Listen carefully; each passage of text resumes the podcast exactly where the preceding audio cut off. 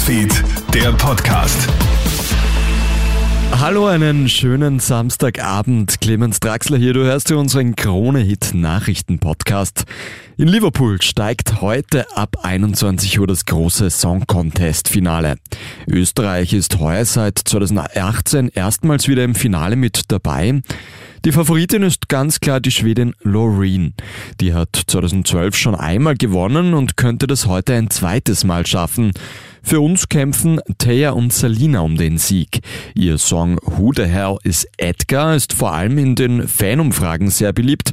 Bei Krone TV erzählen Taya und Salina von ihrem Kindheitstraum. Stell dir vor, ich sage jetzt zu dir, wo du neun Jahre alt warst, du kommst bei Eurovision ins Finale. Ja, ich hätte ein bisschen gelacht, gell? Das, also das hätte, das hätten So, wir doch ja, niemals sure. geglaubt.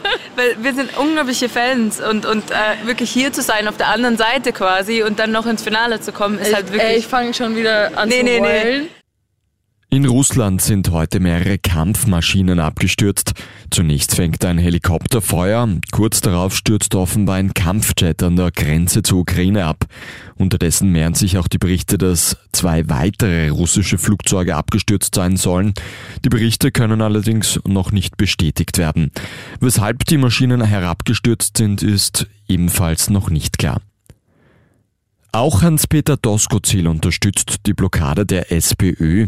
Die Sozialdemokraten wollen der türkis-grünen Bundesregierung ja die Zustimmung zu allen Gesetzen verweigern. Dadurch kann die Regierung im Prinzip keine Gesetze mehr mit Zweidrittelmehrheit verabschieden. Erst wenn die Regierung mehr gegen die Teuerung unternimmt, will die SPÖ wieder mitmachen. Doskozil meint dazu, wir unterstützen das zu 100 Prozent, weil die Regierung ist handlungs- und amtsunfähig. Und findet der gewaltige Bahnstreik vielleicht doch nicht statt? Die Deutsche Bahngewerkschaft will ja von morgen 22 Uhr bis Dienstagnacht streiken.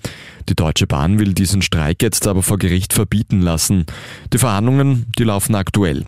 Sollte der Streik stattfinden, hätte er auch gewaltige Auswirkungen auf Österreich.